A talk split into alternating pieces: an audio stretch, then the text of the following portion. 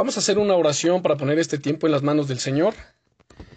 Que sea el Señor guiándonos, dirigiéndonos, iluminando nuestro entendimiento. Bien, Padre, te damos gracias en el nombre todopoderoso del Señor Jesucristo. Te damos gracias, Señor, por tu fidelidad. Te damos gracias por tu amor y tu misericordia. Señor, estamos en tus benditas manos. Y te pedimos, Rey eterno, que ilumines nuestro entendimiento, que abras nuestros oídos espirituales para escuchar, para recibir tu enseñanza. Edifícanos, afírmanos, Señor, en tu palabra.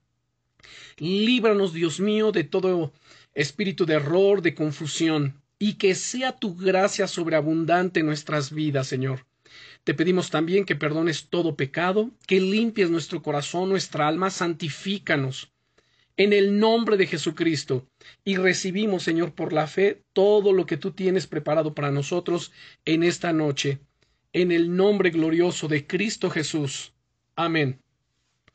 Bien, para que entremos rápido en materia, y digo rápido porque, bueno, tenemos tanto, tanto que hablar, tanto que enseñar, solamente quiero recordar eh, qué fue lo último que vimos, en qué nos quedamos, y esto no nos va a llevar más de dos, tres minutos. Bien, Recuerden que concluimos nuestra lección pasada o nuestra última lección hablando sobre el canon completo de la escritura que había sido reconocido. Es decir, que alrededor del año 367 después de Cristo, la totalidad de todas las escrituras fue reconocida por la Iglesia de los santos, es decir, por todos los cristianos, por las iglesias cristianas en el año 367 después de Cristo, eh, reconocieron la totalidad de las Sagradas Escrituras. Ahora, estas Sagradas Escrituras, ¿qué es lo que contienen? Recordemos, contienen en primer lugar la voluntad divina,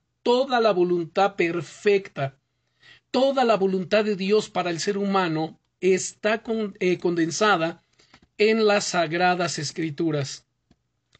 Toda la enseñanza además necesaria para el bien del creyente está también en las escrituras. No necesitamos otra enseñanza que esté fuera de las escrituras.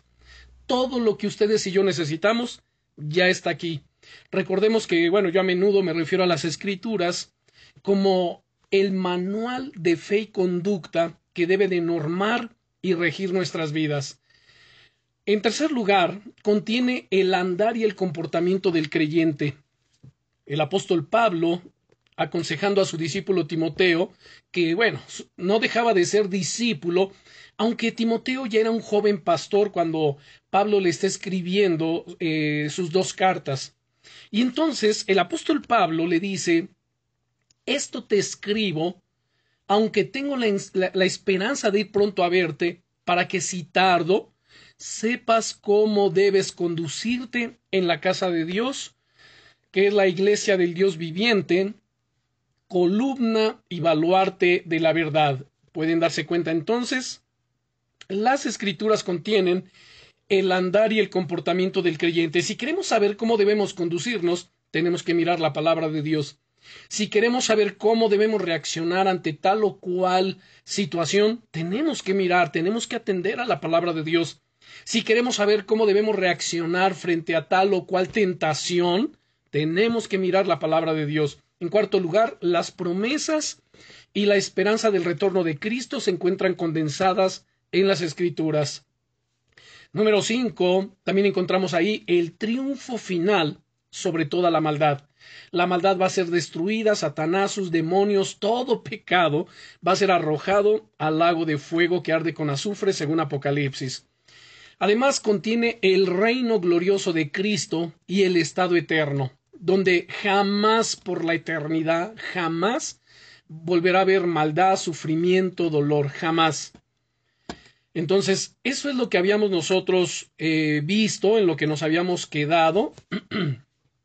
Incluso eh, mencionamos que al completarse el canon de las escrituras, también fue, bueno, ya lo mencioné, fue reconocido por todas las iglesias, y la Biblia viene a ser la única corte de apelación en cuanto a doctrina, moralidad y por supuesto el futuro. También la Biblia abarca toda la fe, por lo cual nadie debe ni quitar de lo que está escrito y por supuesto tampoco añadir absolutamente nada, no debe añadir ni quitar nada de lo que está escrito. Y vimos pasajes como Isaías capítulo 8, versículo 20, donde dice el, el profeta Isaías que si alguno eh, dice no se conforma a estas palabras en cuanto a la, ley y al testimonio, dice simplemente porque no le ha amanecido. También Deuteronomio 4, versículo 2 vimos, Proverbios 30, versículo 5 al 6 y Apocalipsis capítulo 22, versos 18 al 19, donde está la sentencia de que el que le quitare, el Señor quitaría su nombre del libro de la vida, y al que añadiere a las palabras de las profecías de ese libro, el Señor traería sobre las plagas que están descritas también en este libro. Ahora, simplemente cité las escrituras porque es algo que ya vimos, solamente es un breve recordatorio. Así que entramos entonces a nuestra eh, a nuestro punto siguiente, que es la confianza de que la Biblia procede de Dios. Nosotros tenemos que tener esa plena confianza en nuestro corazón. La Biblia solamente eh, procede de Dios, no procede de ninguna otra fuente, solamente de Dios. Y entonces, número uno, quiero mencionar en este punto que la razón para esta confianza es que es un libro de profecía comprobado. ¿Cómo es esto? Bueno, vamos a segunda de Pedro, capítulo 1, y vamos a dar lectura a los versículos 19 al 21. Y vuelvo a mencionar este punto interesante, que la mejor razón para esta confianza de que la Biblia procede de Dios es que es un libro de profecía comprobado todas sus profecías están comprobadas. Veamos. Dice segunda de Pedro, capítulo 1, versículos 19 al 21, tenemos también la palabra profética más segura, a la cual hacéis bien en estar atentos como una antorcha que alumbra en lugar oscuro, hasta que el día esclarezca y el lucero de la mañana salga en vuestros corazones. Ahora noten el verso 20, nos dice, entendiendo primero esto. O sea, hay una serie de cosas que debemos entender, pero dentro de esa serie de cosas hay un orden. Y nos dice entonces, entendiendo primero esto, que ninguna profecía de la escritura es de interpretación privada, porque nunca la profecía fue traída por voluntad humana, sino que los santos hombres de Dios hablaron, siendo inspirados por el Espíritu Santo. ¡Wow! Vamos a tratar de entender esto. ¿Cómo es esto que está eh, señalándonos el apóstol eh, Pedro en su carta? Bueno, al haber dado lectura a estas palabras, desde el verso 19, para que podamos entenderlo, tenemos siempre que mirar el contexto. El, apóstol viene hablando desde el versículo 16 al versículo 18 acerca de la transfiguración que nuestro Señor Jesucristo realizó eh, en aquel monte, según Mateo capítulo 17. Quiero que le demos lectura a los versículos 16 al 18. Dice en el verso 16, porque no nos ha dado, eh, no, porque no os hemos dado a conocer el poder y la venida de nuestro Señor Jesucristo, siguiéndolo, siguiendo fábulas artificiosas, sino como habiendo visto con nuestros propios ojos su majestad. Recuerden esto, ¿quiénes fueron los que ascendieron con el Señor Jesucristo a ese monte conocido como el monte de la transfiguración? Bueno, fueron Pedro, Juan y Jacobo. Ahora les estoy dando las citas para que se den cuenta que este es un libro de profecías comprobadas y que cuando algo se habla en las Sagradas Escrituras, por supuesto que hay una cita que hace referencia a ello y donde podemos nosotros comprobarlo como un hecho verídico, como algo que ya sucedió. Y por supuesto que son si, si estamos hablando de escatología bíblica, la escatología tiene que ver con los acontecimientos futuros. Entonces, serían profecías algunas que aún no se han cumplido, que están por cumplirse, pero no estamos entrando ahorita en ello, estamos hablando de profecías y de cosas ya cumplidas. Por eso les estoy citando Mateo capítulo 17, derivado de lo que acabamos de leer en el versículo 16 de segunda de Pedro capítulo 1. Bien, dice aquí la escritura, capítulo 17, verso 1, en adelante dice, seis días después, eh, después, Jesús tomó, noten bien, número uno, a Pedro, número dos, a Juan, y número tres, perdón, número dos, a Jacobo, y número tres, a Juan. Entonces vemos, en primer lugar, Jesús tomó a Pedro, a Jacobo y a Juan, a Juan su hermano, y lo llevó aparte, los llevó aparte a un monte alto, y se transfiguró delante de ellos, y resplandeció su rostro como el sol, y sus vestidos se hicieron blancos como la luz. Y aquí les aparecieron Moisés y Elías hablando con él. ¿Qué estaban viendo ahí? La gloria del Señor. Estaba él transfigurado. Era un momento impresionante, poderoso, glorioso, revelatorio, por supuesto. Y luego eh, ellos presencian ahí y pueden ver cómo Moisés y Elías, como lo está citando aquí, estaba, estaban ellos hablando con él, con Jesús. Dice el verso 4. Entonces Pedro dijo a Jesús, Señor, bueno es para nosotros que estemos aquí. Si quieres, hagamos aquí tres enramadas, una para ti, otra para Moisés y otra para Elías. Mientras él aún hablaba, una nube de luz los cubrió. E, esa, esa nube de luz es la Shekinah, eh, según el Antiguo Testamento, es la palabra hebrea para la gloria la gloria manifiesta de Dios, Shekinah. si, simplemente, si simplemente hablamos de gloria, la palabra hebrea es kabod. Pero si hablamos de la gloria manifiesta de Dios, es la Shekinah. Bien, entonces dice aquí que mientras él aún hablaba, una nube de luz los cubrió.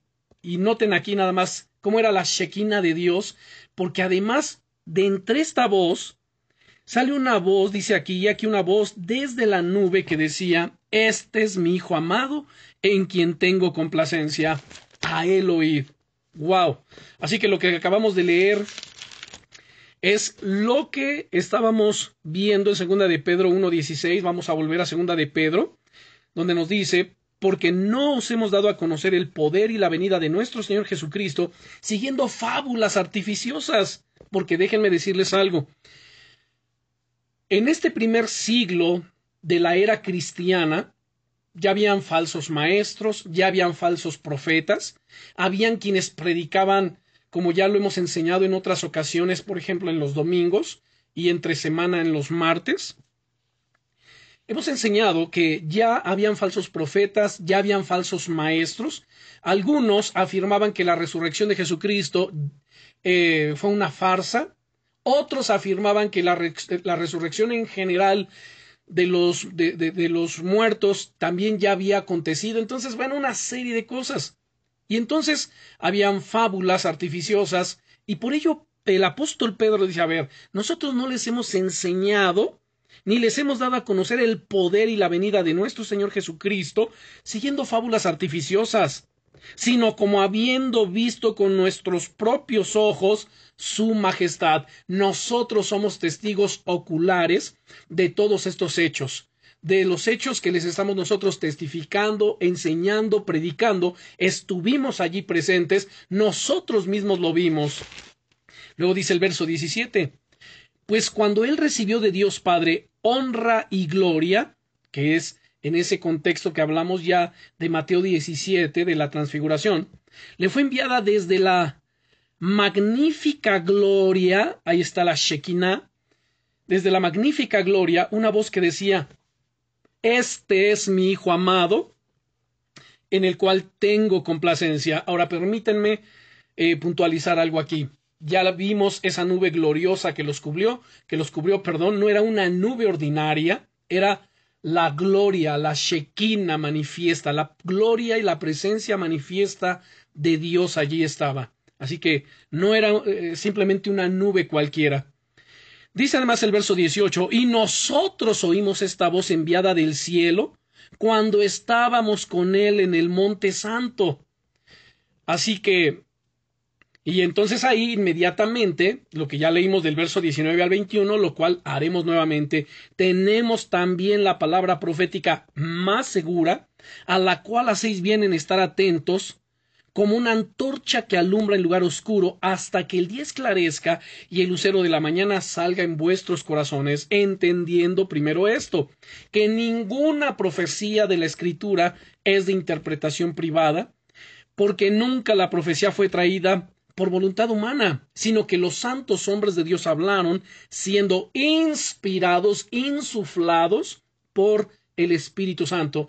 Esto es lo que conocemos como teumneustos en el griego, que es la inspiración verbal y plenaria de las Sagradas Escrituras. Es la acción del Espíritu Santo inspirando a los hombres. Entonces, la transfiguración, como ya vimos del verso 16 al 18, confirmó las escrituras del Antiguo Testamento en general, que profetizaron, eh, digamos, si vamos al Antiguo Testamento, vamos a ver cantidad de profecías en Isaías, en Ezequiel, en Oseas, en Amós, en Zacarías, etc. Profecías mesiánicas. Y entonces, esa transfiguración confirmó las escrituras del Antiguo Testamento en general, que profetizaron la venida del reino de Cristo. Ahora, como les había dicho también, los falsos maestros, ellos negaban esto. Vean el capítulo 2, verso 1, aquí en segunda de Pedro.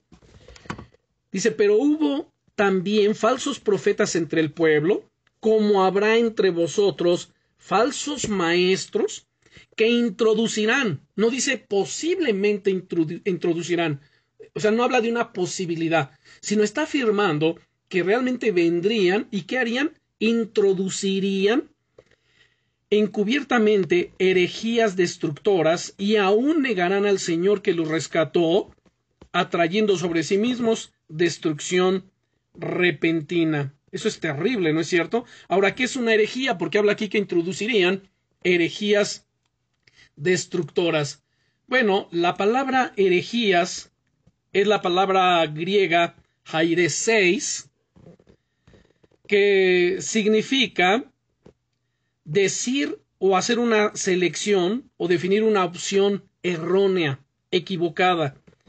Y la palabra se refiere directamente al enseñar doctrinas extrabíblicas, cualquier enseñanza que no está de acuerdo con las sagradas escrituras simplemente es una herejía. No importa qué bien suene, no importa qué popular sea, no importa quién lo predique, es, e, e, es simplemente una herejía. Y recuerden que el apóstol Pablo, en primera de Timoteo 4.1, ya no se había percibido por el Espíritu Santo diciendo, pero el Espíritu dice claramente que en los postreros días algunos apostatarán de la fe, escuchando a espíritus engañadores y a doctrinas de demonios. Vean también el capítulo 3, verso 1, aquí en segunda de Pedro.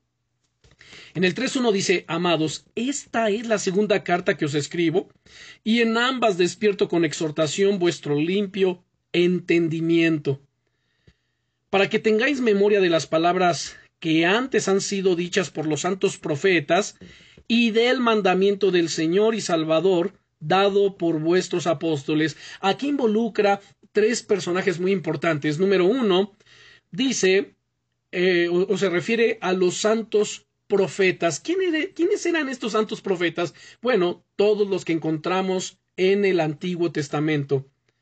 Por ello dice, para que traiga, tengáis memoria de las palabras que antes han sido dichas por los santos profetas. Entonces hay que mirar el Antiguo Testamento. El segundo personaje que menciona es al Señor Jesucristo. Dice, y del mandamiento del Señor y Salvador. Y número tres, dado por vuestros apóstoles. Qué interesante es esto, ¿no es cierto? Ahora, si regresamos al capítulo 1 de esta segunda carta, por favor veamos nuevamente el verso 19. Tenemos también la palabra profética más segura, a la cual hacéis bien en estar atentos. Así que nuestra atención debe estar centrada en la palabra de Dios, en la sana doctrina, en las enseñanzas. Cada día tenemos nosotros el mandamiento de parte de Dios de meditar en las escrituras, leer las escrituras, escudriñar las escrituras, y no debe haber nada más importante que nuestro tiempo de oración y en nuestro estudio de la palabra, por supuesto, en comunión con Dios. Entonces tenemos también la palabra profética más segura, a la cual hacéis bien en estar atentos como una antorcha que alumbra en lugar oscuro, vean la importancia y la relevancia que le da a las escrituras, que es como introducirnos a un salón, a una habitación, a un lugar completamente oscuro, pero entonces de repente hay una antorcha encendida y esa antorcha encendida es la que va a iluminar allí y los ojos de todos quienes, eh, quienes estén en ese salón van a dirigir inmediatamente su mirada hacia esa antorcha para que sea alguien que, que tomando esa antorcha los guíe hacia la salida, ¿no es cierto?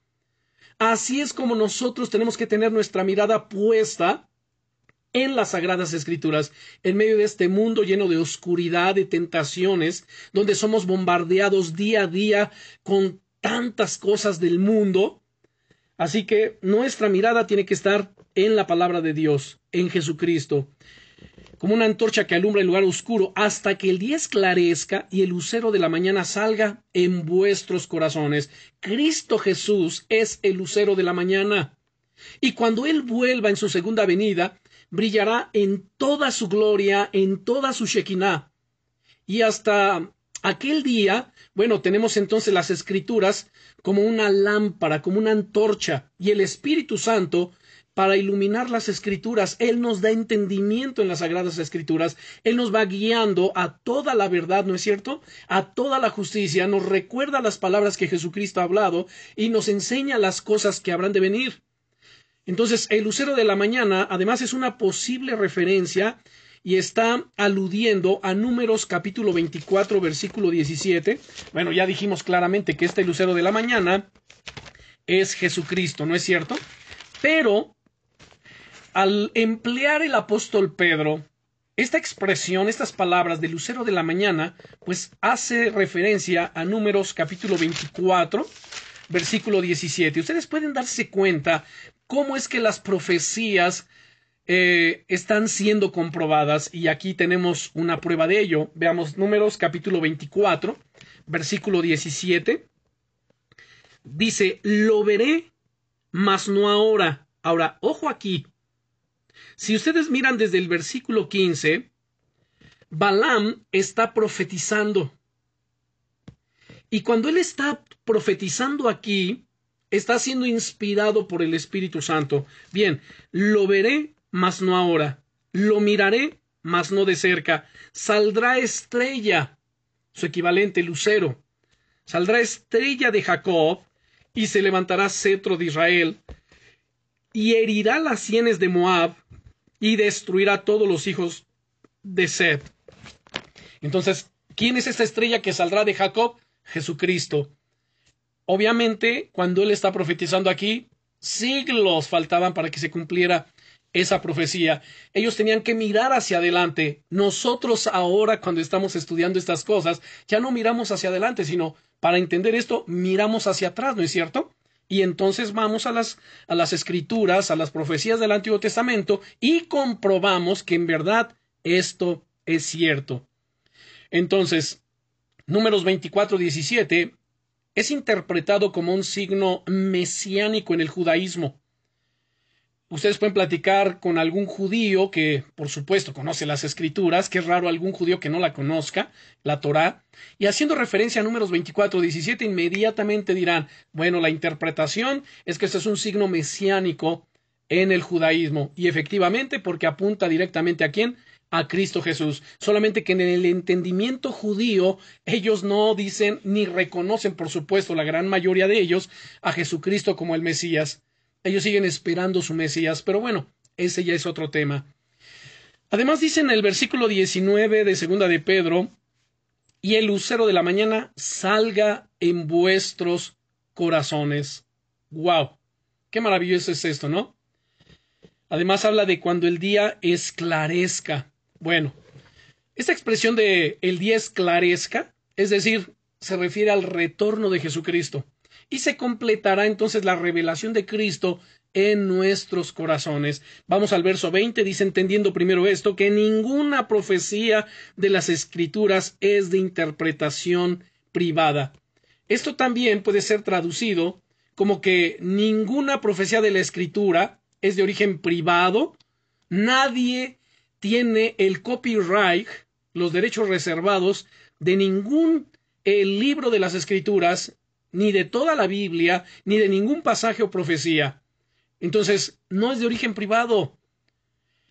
Esto es que derivada de la propia, esto tampoco es, perdón, de la propia interpretación del profeta. O sea, quienes profetizaron no podían decir, bueno, pues yo supongo que la interpretación puede ser esta y solo yo puedo dar la interpretación, solo yo puedo. No, no es así. Ninguna profecía de la escritura es de interpretación privada. Ninguna organización cristiana, no cristiana, puede decir y, hacerse acreedor o, reclamar el derecho de solamente ellos poder dar la interpretación de algún pasaje de las escrituras, de alguna profecía o de algún libro. Nadie. Ninguna profecía es de interpretación privada. Dice el verso 21, porque nunca la profecía fue traída por voluntad humana, sino que los santos hombres de Dios hablaron siendo inspirados por el Espíritu Santo. Entonces, el versículo 21 explica la razón. Los profetas hablaron bajo la dirección del Espíritu Santo. Así que esto viene a refutar la interpretación de los falsos maestros, quienes sin tener en cuenta al Espíritu Santo desechaban la palabra profética del Antiguo Testamento, como ya lo vimos en el capítulo 2, versículo 1, capítulo 3, versículo 1 y 2, que además abarca hasta el versículo 6. Si ustedes me permiten, voy a darle lectura. Ya habíamos visto el verso 2, ahora me voy a darle lectura a los versos 3 al 6 del capítulo 3 de, segundo de, de segunda de Pedro sabiendo primero esto, que en los postreros días vendrán burladores, andando según sus, sus, propias concupiscencias, y diciendo, ¿dónde está la promesa de su advenimiento? Porque desde el día en que los padres durmieron, todas las cosas permanecen así como desde el principio de la creación. Y entonces Pedro dice, estos ignoran voluntariamente que en el tiempo antiguo fueron hechos por la palabra de Dios los cielos y también la tierra, que proviene del agua y por el agua subsiste, por lo cual el mundo de entonces pereció anegado en agua. Claro, continúa hablando y a partir del verso 10 en adelante aborda el tema de la venida del Señor Jesucristo. Pero bueno, eso ya es otro tema. Pero regresando a nuestro versículo 21 de esta carta segunda de Pedro, capítulo 1, verso 21, podemos decir entonces que bueno, además retomando más bien, porque dice, sino que los santos hombres o varones de Dios hablaron siendo inspirados por el Espíritu Santo. Así que significa que las escrituras no vinieron como consecuencia del trabajo, de la propia invención o interpretación de los profetas. Dios inspiró a los que escribieron y aquí que inspiró es donde encontramos la palabra en el griego teomneustos, que hace referencia a la inspiración verbal y plenaria de las Sagradas Escrituras, que ya también lo hemos explicado en otras ocasiones. Entonces vemos aquí que Dios inspiró a los que escribieron, así que su mensaje es auténtico y confiable. Dios usó los talentos. Esto no podemos tampoco dejarlo de lado, ni tampoco vamos a ignorarlo. Dios sí usó los talentos la educación y la formación cultural de cada escritor. Ellos no fueron simples autómatas. Y entonces Dios cooperó con los escritores a fin de asegurar que el mensaje que comunicaran fuera fiel. Así que Dios es soberano y en su soberanía Él hizo todas estas cosas. Bien, díganme si no es interesante todo esto que estamos hablando. Por supuesto que lo es. Entonces, la confianza de que la Biblia procede de Dios, número uno, la mejor razón para esta confianza es que es un libro de profecía comprobado, y ya hablamos ahorita acerca de ello. Segundo lugar, porque anuncia lo por venir con lujo de detalles. No hay otro libro jamás escrito que nos pueda anunciar las cosas del porvenir con lujo de detalles. Por ahí, ustedes recordarán aquel eh, falso profeta, Nostradamus, famoso, por cierto, todavía en muchos círculos. Yo no sé cuántos llegaron a leer alguno de sus libros. Yo por aquí tengo alguno de algún libro de él. Y lo tengo porque antes de convertirme al Evangelio, bueno, siempre me ha gustado la lectura. y pues yo lo leí acerca de él. Y cuando yo leí acerca de sus profecías, ¿qué creen? Sorpresa que me llevo, porque él hace referencia al libro de Daniel y a muchas otras profecías del Antiguo Testamento para apoyar y respaldar ciertas profecías que él estaba profetizando. Pero bueno, ese también ya es otro tema aparte, pero solamente lo menciono por la razón de que estoy citando eh, o estamos viendo este punto 2 de que la Biblia y solo la Biblia anuncia lo por venir con lujo de detalles y que no hay ningún otro libro jamás escrito que pueda hacer exactamente lo mismo. Miren, vamos a Isaías capítulo 41. El libro del profeta Isaías capítulo 41 y vamos a darle lectura a los versículos 20 al 23. Isaías capítulo 41. Que Isaías, este libro es el que encabeza eh, la lista de los profetas mayores. Y, es conocido esta sección de Isaías hasta Daniel como los profetas mayores, no porque fueron más que los demás profetas, ¿sí me explico? Sino son conocidos como los profetas mayores en función de la extensión de sus libros. Bueno, el libro de Isaías contiene 66 capítulos, luego tenemos a Jeremías y vemos la extensión de sus libros que son muy amplios. Y cuando llegamos a Oseas, a partir de Oseas, bueno, eh, ya la extensión de los libros se reduce drásticamente, tanto que vemos, por ejemplo, el libro del profeta Abdías, eh, que solamente es un capítulo, y así hasta llegar a Zacarías. Pero bueno, entonces aquellos son conocidos como profetas menores y estos como profetas mayores, pero solamente en función de qué? De la extensión de sus libros. Es un dato que también necesitamos conocer. Bien, Isaías capítulo 41 versículos 20 al 23 nos dice, para que vean y conozcan y adviertan y entiendan todos que la mano de Jehová hace esto, y que el Santo de Israel lo creó. Alegad por vuestra causa, dice el Eterno. Presentad vuestras pruebas, dice el Rey de Jacob. Traigan, anúncienos lo que ha de venir, díganoslo, lo que ha pasado desde el principio, y pondremos nuestro corazón en ello, sepamos también su postrimería y hacednos entender lo que ha de venir.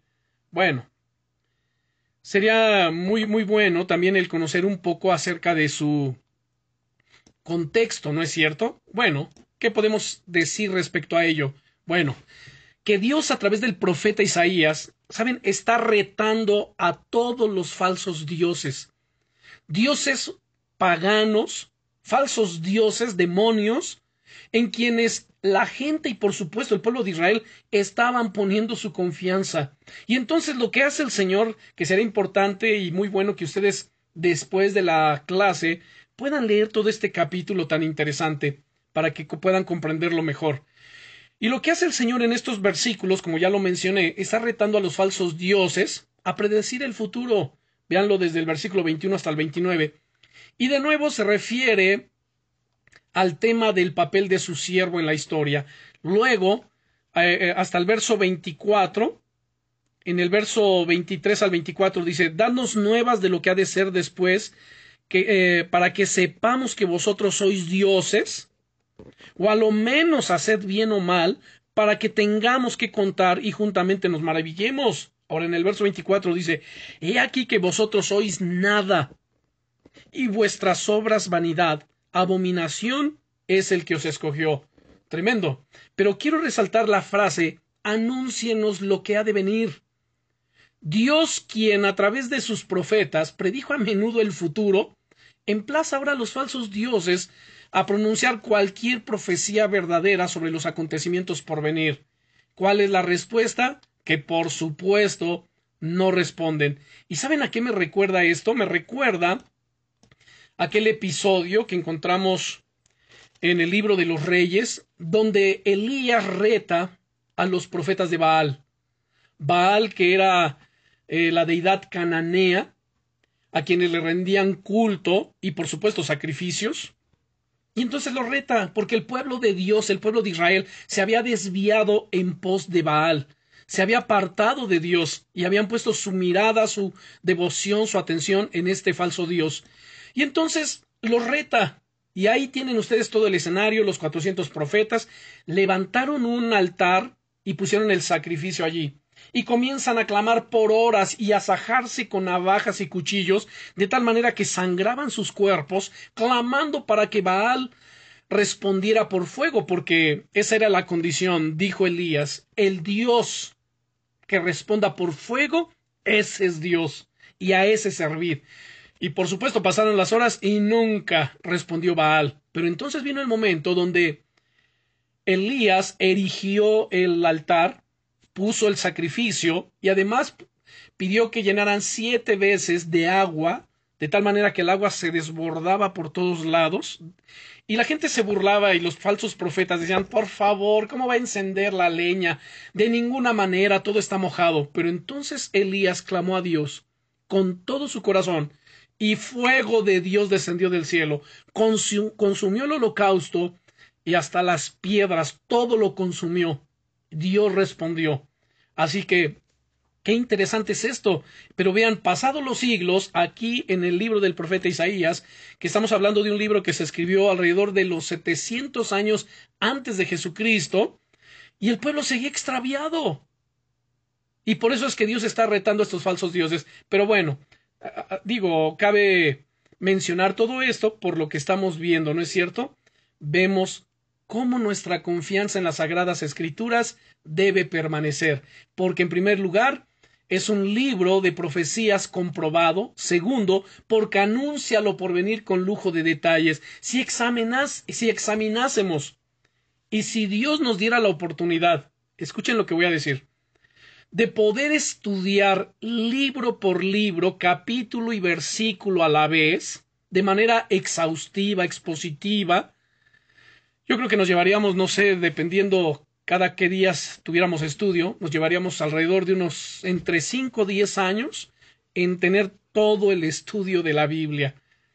Pero bueno, pero solo, y, y es tan interesante porque conoceríamos tantas cosas tan maravillosas y todo lo que la palabra de Dios está anunciando, como ya lo mencioné en este punto 2, con lujo de detalles. Bueno, pasamos al siguiente punto tercero, porque además nuestra confianza está en la Biblia, que la misma procede de Dios, porque desafía al hombre en cuanto a lo pasado y a lo porvenir. Ya que estamos aquí en el libro del profeta Isaías, vamos a mirar el capítulo 44. Por favor, vayan al capítulo 44 y veamos versículos 6 al 8, capítulo 44, versículos 6 al 8. Y dice aquí, Así dice el Señor, Rey de Israel, y su Redentor, el Señor de los ejércitos. Yo soy el primero, y yo soy el postrero, y fuera de mí no hay Dios. ¿Y quién proclamará lo venidero y lo declarará? ¿Y lo pondrá en orden delante de mí? como hago yo desde que establecí el pueblo antiguo? Anúncienles lo que viene y lo que está por venir. No temáis, ni os amedrentéis. ¿No te lo hice oír desde la antigüedad y te lo dije?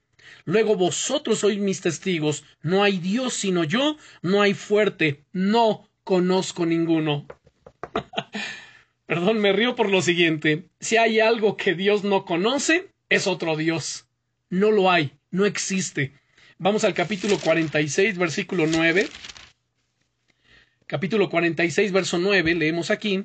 Dice, acordaos de las cosas pasadas desde los tiempos antiguos, porque yo soy Dios y no hay otro Dios y nada hay semejante a mí. Vean el versículo 10 tan interesante. Que anuncio lo por venir desde el principio y desde la antigüedad, lo que aún no era hecho, que digo, mi consejo permanecerá y haré todo lo que quiero. Versículo 11. Que llamo desde el oriente al ave y de tierra lejana al varón de mi consejo. Yo hablé y lo haré venir. Lo he pensado y también lo haré. Wow. Y luego en el versículo 12 hace un llamado a los duros de corazón que están lejos de la justicia y les dice, óiganme y haré que se acerque mi justicia, dice en el versículo 13, no se alejará y mi salvación no se detendrá. Y pondré salvación en Sión y mi Shekinah, mi gloria en Israel. Ahora vamos al Evangelio de San Juan en el capítulo 16. Evangelio de San Juan, capítulo 16. Y le damos lectura a los versículos 1 al 4. San Juan, capítulo 16, versículos 1 al 4. Leemos aquí, dice Jesús, estas cosas os he hablado para que no tengáis tropiezo. La palabra tropiezo en el griego es la palabra escándalo, de donde viene escándalo. Bien, para que no tengáis tropiezo. Os expulsarán de las sinagogas, y aún viene la hora cuando cualquiera que os mate pensará que rinde servicio a Dios. Y harán esto porque no conocen al Padre ni a mí. Mas os he dicho estas cosas para que cuando llegue la hora os acordéis de que ya os lo había dicho. Esto no os lo dije al, esto lo dije al principio porque yo estaba con vosotros. Noten cómo el Señor, cómo en la palabra anuncia las cosas con lujo de detalles. Esto es tan importante que nosotros lo comprendamos. Ahora, número cuatro. Nuestra confianza está en la Biblia que sabemos que procede de Dios porque se revela la sabiduría de un Dios creador, eterno, poderoso, más bien todopoderoso. Y podemos citar Génesis capítulo 1, versículo 1, donde nos dice, Dios en el principio creó los cielos y la tierra. Y desde allí comienza el despliegue de su sabiduría, el despliegue de su conocimiento, de su inteligencia, de su gracia, de su gloria, de su poderío, de su amor, de su revelación, porque además Él se está revelando a la humanidad a través también de qué? De su creación. Podemos ver Colosenses capítulo 1, abran su Biblia, Colosenses capítulo 1, versículos 16 al 20. Colosenses capítulo 1, versos 16 al 20. Y refiriéndose a Jesucristo dice, porque en Él fueron creadas todas las cosas las que hay en los cielos y las que hay en la tierra, visibles e invisibles, sean tronos, sean eh, dominios, sean principados, sean potestades, todo fue creado por medio de Él y para Él. Ahora aquí me detengo. Cuando nosotros pensamos en la creación de Dios, ya citamos Génesis 1.1, vemos aquí Colosenses 1.16, y refiriéndose al Señor Jesucristo, dice que en Él fueron creadas todas las cosas. Y cuando miramos todas las cosas, las que hay en los cielos y en la tierra, si hablamos de los cielos, ese plural cielos, shamayim en el hebreo, está refiriéndose al universo, a los quintillones o miles y millones de estrellas que hay, y los quintillones de galaxias hasta ahora conocidas, porque lo que se conoce según los científicos, según los astrónomos, es como un arañazo de, dicen por ahí en el argot eh, popular, es como un arañazo de gato, ¿no es cierto? Apenas es algo tenue, ligero que se conoce en el vasto universo. Pues esto es impresionante. Y lo que se conoce es que hay quintillones de galaxias, miles conformadas por miles de estrellas, algunas millones y millones de estrellas. Esto es impresionante. Bueno, y todo ello vemos la perfección, la sabiduría, la inteligencia, eh, bueno, un despliegue tan maravilloso de la intervención divina en toda la creación. Así que es negar que semejante perfección en el universo fue solamente producto de una explosión, pues creo que se requiere más fe para creer eso que para creer que realmente un ser inteligente, sabio, está detrás de toda esta creación. Pero bueno, entonces, en Él, en Jesucristo, fueron creadas todas las cosas, las que hay en los cielos y en la tierra. Bueno, cuando miramos nuestra tierra, el mar, los bosques, ah, la naturaleza, bueno, todo absolutamente, nos sorprendemos, ¿no es cierto? Un amanecer, un atardecer, bueno, es glorioso. Y entonces todo lo que hay en los cielos y en la tierra, visibles e invisibles, sean tronos, sean dominios, sean principados, sean potestades, todo fue creado por medio de Él y para Él. Y Él es antes de todas las cosas, y todas las cosas en Él subsisten. Esto es realmente poderosísimo. Todas las cosas en Él subsisten. Si no fuera por Él, nada existiera. Si no fuera por Él, los seres humanos en este instante desapareceríamos, dejaríamos de existir, y no solamente los seres humanos, sino toda su creación. porque todo en él subsiste. Qué terrible, ¿no es cierto? Es la negación de muchas personas acerca de... Ya no hablemos de la deidad de Jesucristo, sino hablemos de la existencia de Dios. Niegan la existencia de Dios cuando ellos viven y respiran porque el Señor los sustenta con la palabra de su poder, porque todo subsiste por medio de Él. Así que nuevamente, verso 17, y Él es antes de todas las cosas y todas las cosas en Él subsisten, y Él es la cabeza del cuerpo que es la iglesia, el que es el principio, el primogénito de entre los muertos, para que en todo tenga la preeminencia, por cuanto agradó al Padre que en Él, en Jesucristo, habitase toda plenitud y por medio de Jesucristo, por medio de Él, reconciliar consigo todas las cosas, así las que están en los cielos, así las que están, perdón, en la tierra como las que están en los cielos, haciendo la paz mediante la sangre de su cruz. ¡Wow! Hay un despliegue, hay una revelación impresionante de sabiduría, de inteligencia de este Dios creador.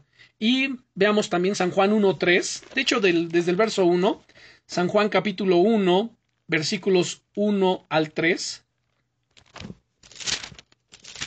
Leemos aquí. En el principio era el verbo, era la palabra, y la palabra era con Dios, y en la palabra era Dios. Este era en el principio con Dios.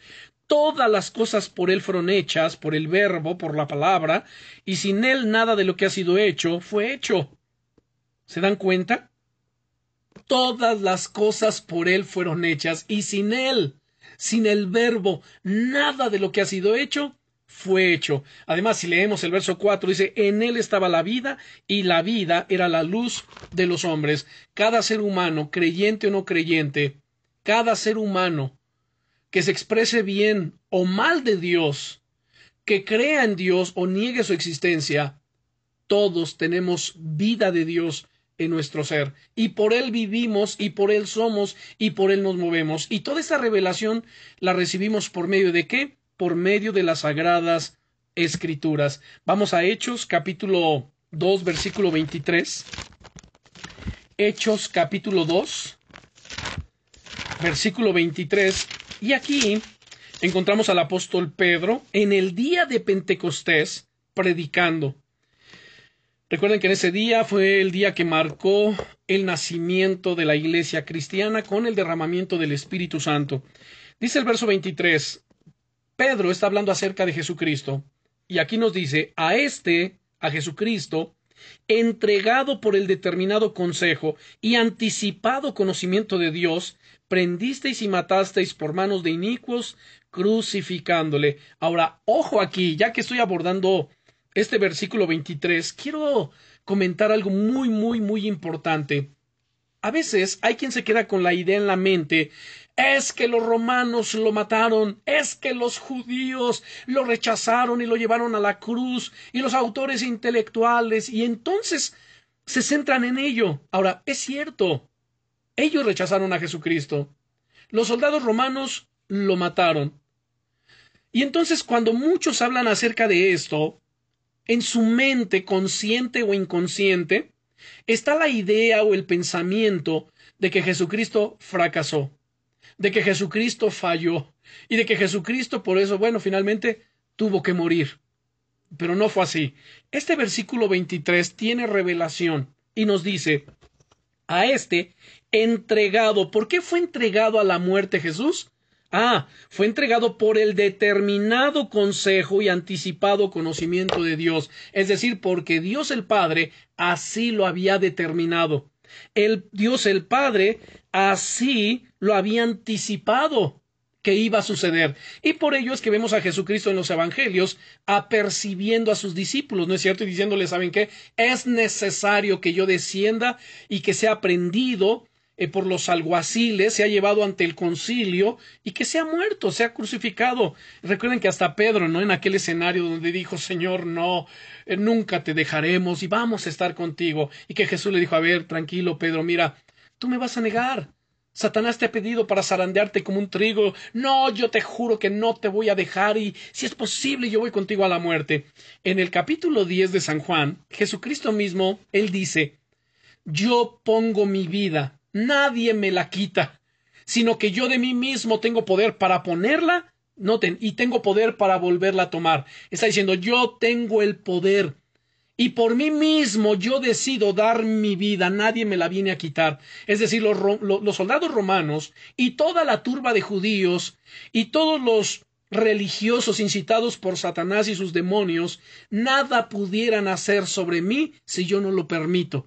Pero yo de mí mismo decido poner mi vida tengo poder para ponerla y tengo poder para qué? Para resucitar de entre los muertos. Tengo poder para volverla a tomar. Y así va a suceder. Así que en eso tenemos que centrar nuestra mirada y nuestra atención, en el Cristo glorioso, triunfante, todopoderoso, el Pantocrator. Él es Dios. Él es Dios. Y es tan importante hacer este señalamiento para que nuestra mente vea a Jesucristo como lo que realmente es Dios. Ahora, ¿cómo es que recibimos este entendimiento y esta revelación en esta breve enseñanza por el Espíritu Santo? ¿Basado en qué? En las sagradas escrituras. No hemos citado ninguna otra fuente, no he citado, como dijo el apóstol Pedro, no estamos siguiendo fábulas artificiosas, sino estamos mirando atentamente las sagradas escrituras. ¿Y cómo las miramos? Como una antorcha que alumbra el lugar oscuro hasta que el día esclarezca y el lucero de la mañana salga en nuestros corazones.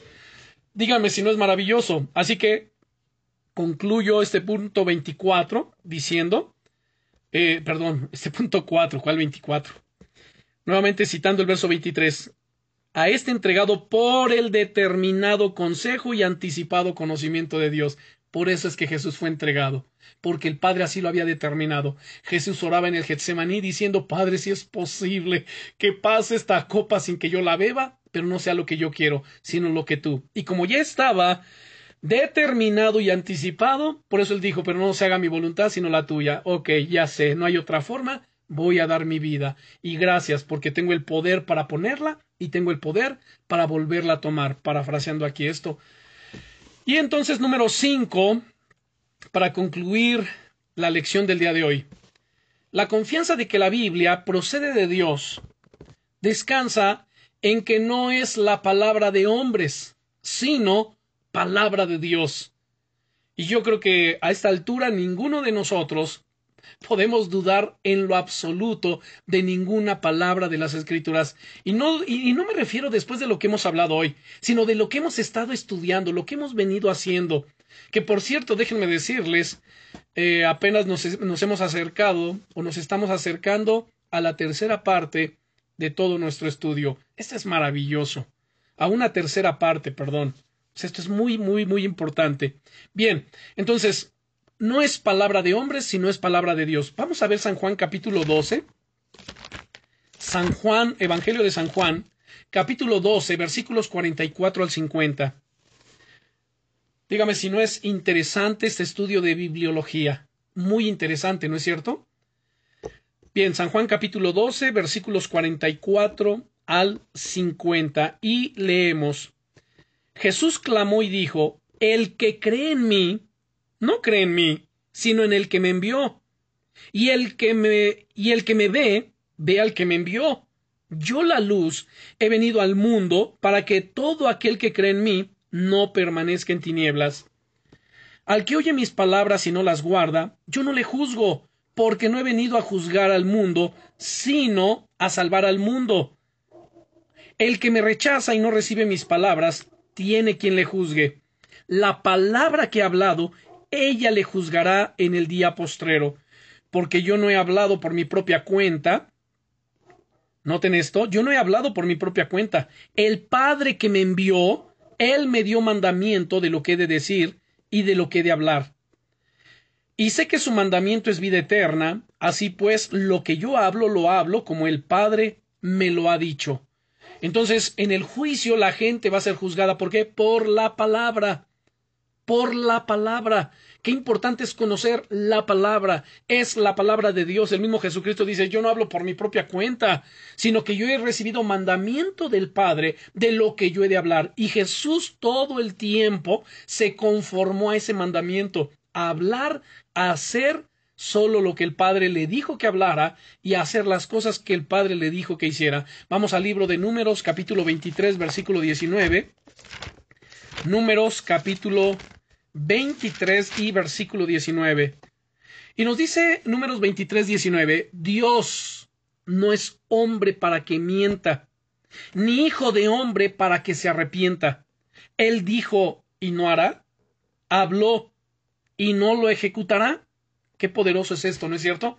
Dios no es hombre para que mienta, todo lo que Dios ha hablado es cierto, y toda su palabra, toda la Biblia, todas sus profecías, todas sus promesas, hermanos, tienen cumplimiento.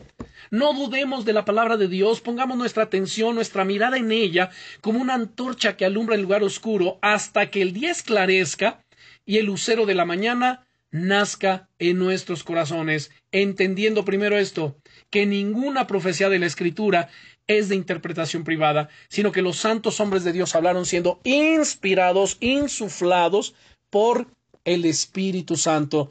Oremos a Dios y pidamos la iluminación en nuestro entendimiento.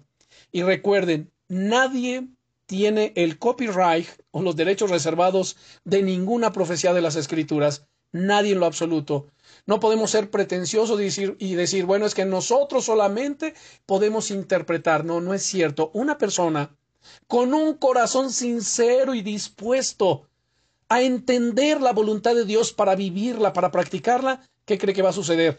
El Señor le va a abrir su entendimiento y le va a revelar su perfecta voluntad a través de su palabra. ¡Wow!